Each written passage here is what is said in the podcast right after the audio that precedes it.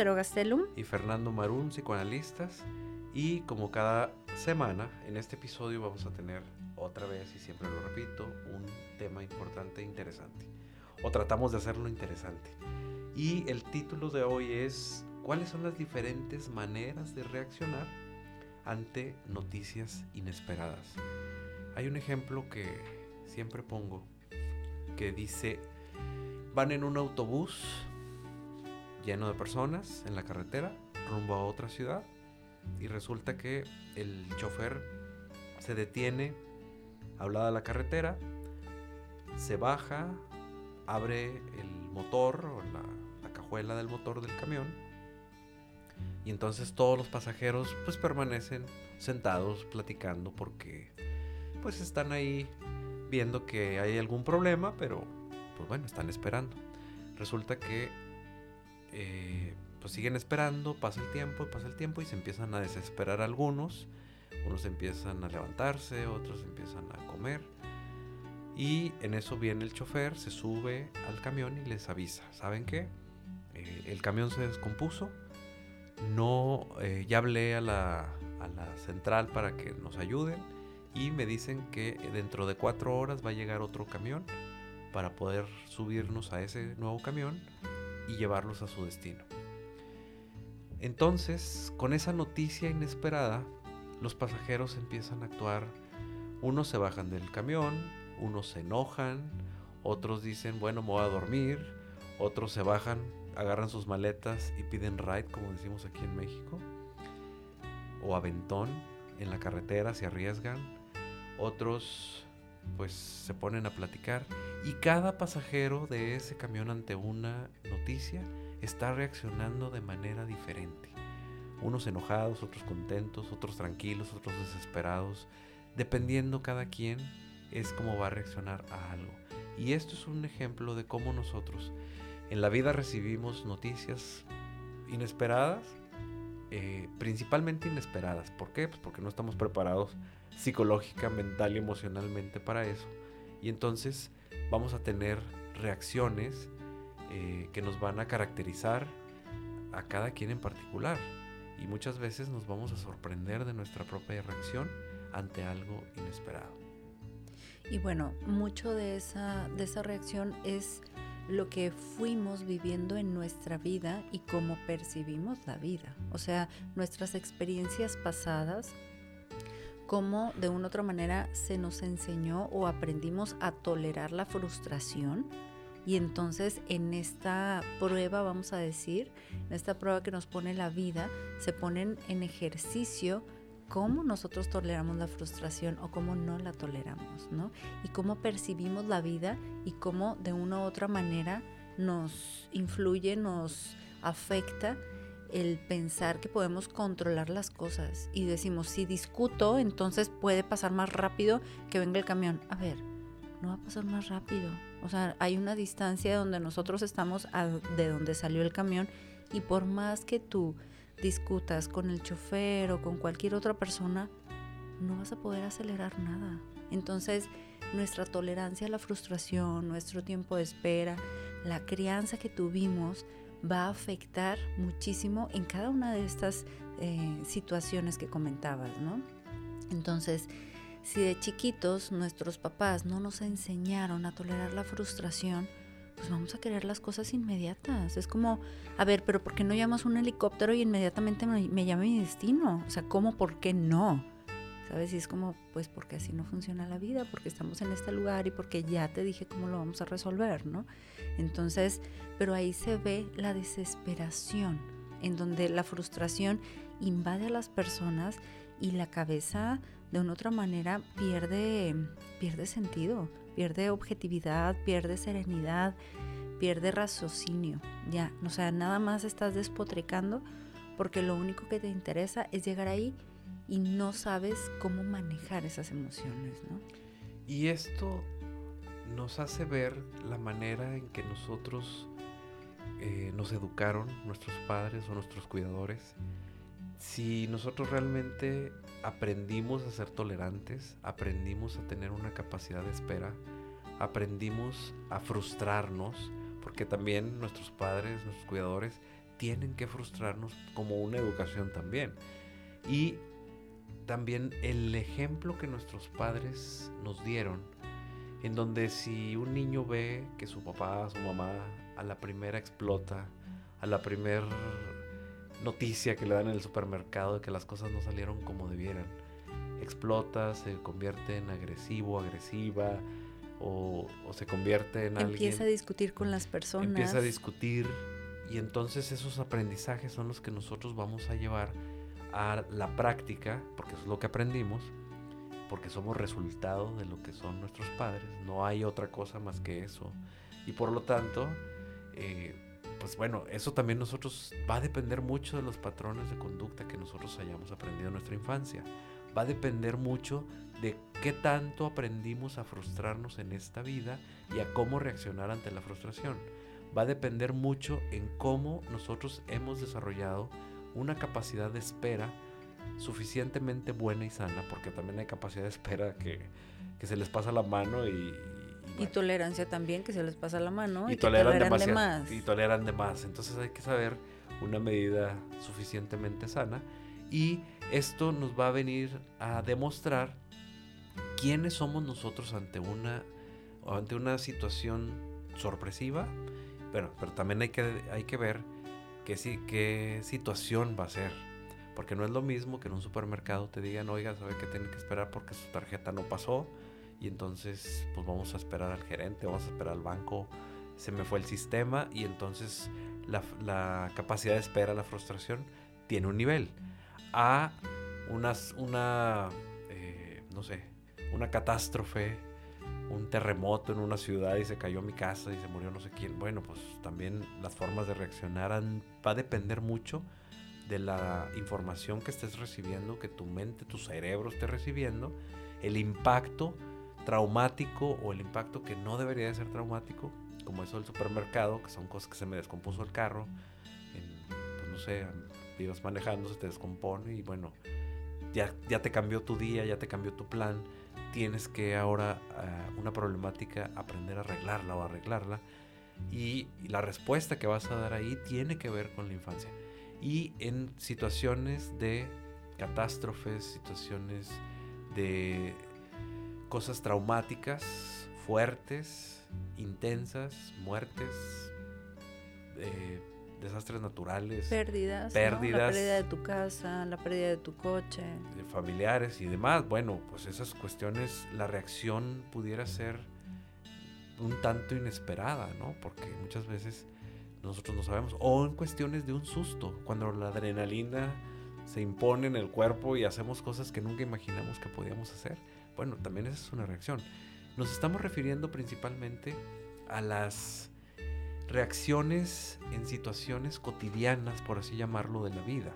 No en estas situaciones de emergencia y de trauma total, sino cómo una persona puede darse cuenta o darse cuenta de la gente que tiene a su alrededor, de su pareja, de sus hijos, para poner eh, a trabajar precisamente psicológicamente estas cosas. Estoy viendo que mi hijo está reaccionando por cosas pequeñas a algo demasiado grande o defensivo o violento o algo, bueno, entonces ahí tengo una oportunidad de trabajo que puedo ejercer, me estoy dando cuenta. O también escuchar a quienes nos quieren, es muy importante esto.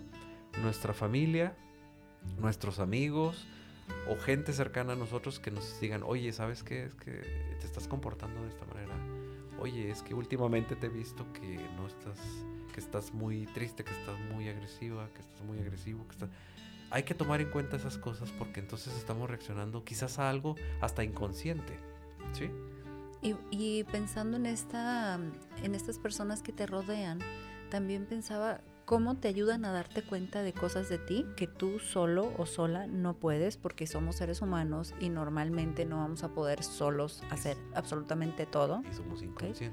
Y somos inconscientes pero también es cómo estas personas que nos rodean pueden funcionar como una red de apoyo y de contención en situaciones así. Es decir, pasa una situación que yo no me esperaba y entonces yo sé que si le hablo a mi amigo fulanito o a mi amiga fulanita, yo sé que desahogándome voy a poder otra vez tener un poco más de claridad y poder enfrentar la situación un poco mejor.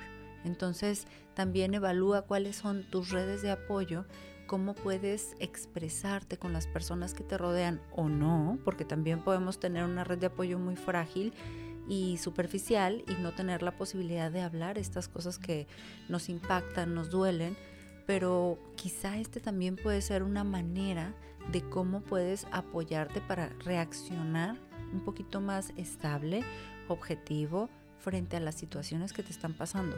Y también hay que entender, ninguna persona va a poder responder siempre perfectamente a las situaciones, por más trabajado mentalmente, porque somos seres humanos y vamos a tener esta fragilidad. Sin esta fragilidad dejaríamos de ser seres humanos. Entonces, parte de esto sería cómo vas trabajando la contención.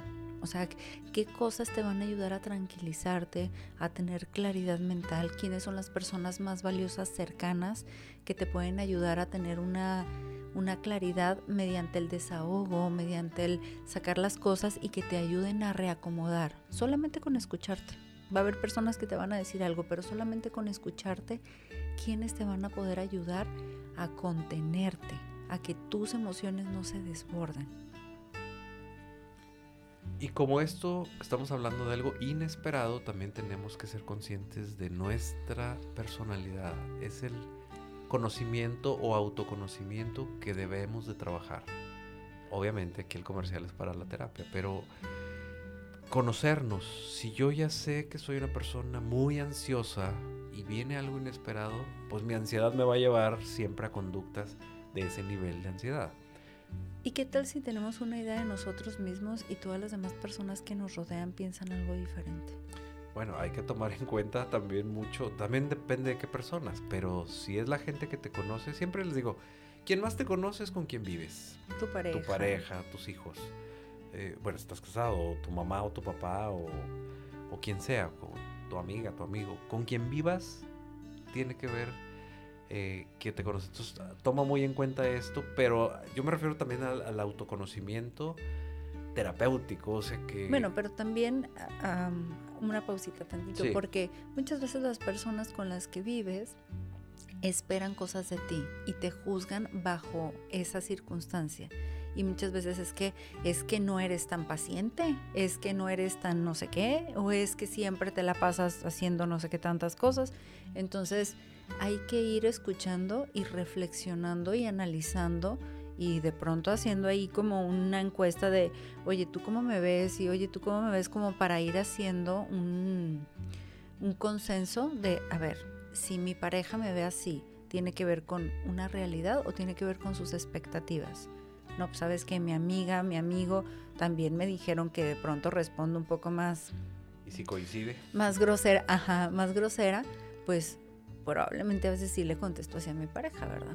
Claro, tú puedes decir, bueno, mi pareja me, me está diciendo estas cosas, pero pienso que yo también conozco a mi pareja y sé por qué me lo está diciendo. ¿Desde dónde me lo está diciendo? Desde dónde me lo dice, pero si esto que me dice mi pareja, mi mamá, mis hijos, lo que sea, voy y lo pongo en consenso con amigos y coincide la información, entonces hazle mucho caso. Claro. ¿Por qué? Pues porque ahora sí eh, la gente te está viendo algo en común y por lo tanto tienes que tomar mucho en cuenta esto, ¿no?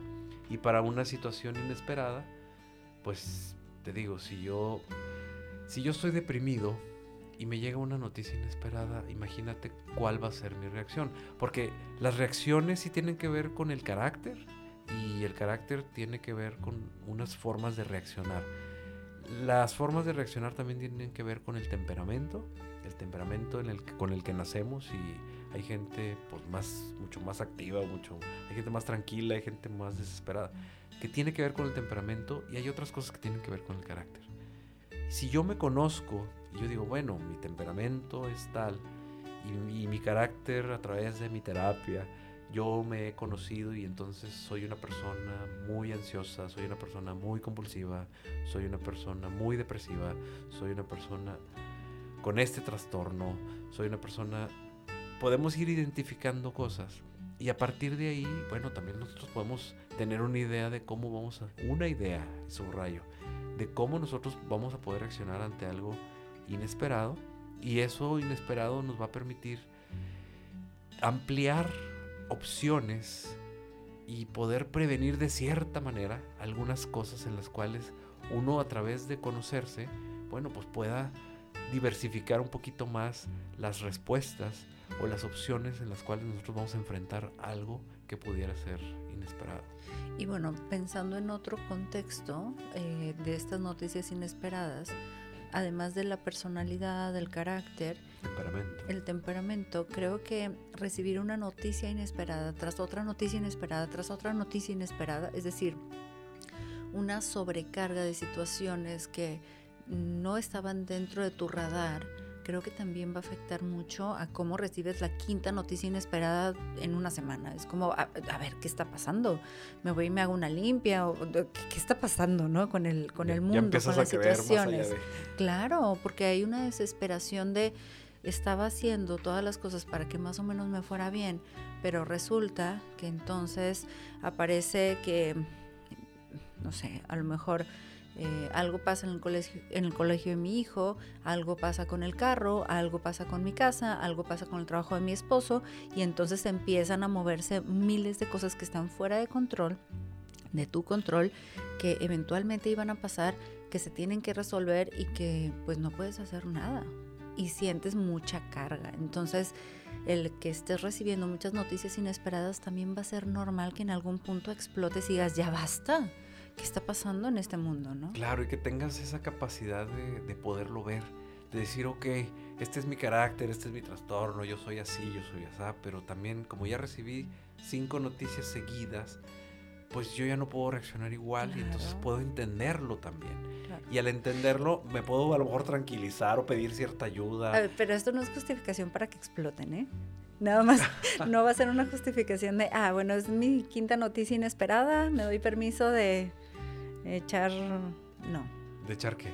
Echar desmadre. o sea, de, de poder explotar y entonces no fijarme en que soy responsable de mis emociones. No soy responsable de todo lo que pasa, tengo que arreglarlo, claro que sí, pero entonces no, digamos que no hay una justificación para que hagas cosas en donde puedas lastimar a los demás, ya sea siendo grosero, violenta, sino que puedas entenderte. O sea, no hay justificación. No hay justificación, pero también, pues a la tercera, cuarta, quinta, pues ya puedes explotar en una de esas. Es normal que puedas explotar. Que, puedas explotar y también, pues bueno, o sea, eres humano, eres humana y, y se vale. Y también es, ok, esta, esta ocasión fue más difícil contenerte, esta ocasión fue más difícil digamos, estar estable, pero tú eres responsable de estas emociones. No es afuera. Es que ¿por qué pasó esto? A ver, no. Sí, porque pasó esto, pero entonces yo tuve esta dificultad. Porque mucha gente se justifica en eso y dice, pues es que pasó esto, esto, esto y por eso exploté. A ver, sí, pero no. Por eso golpeé.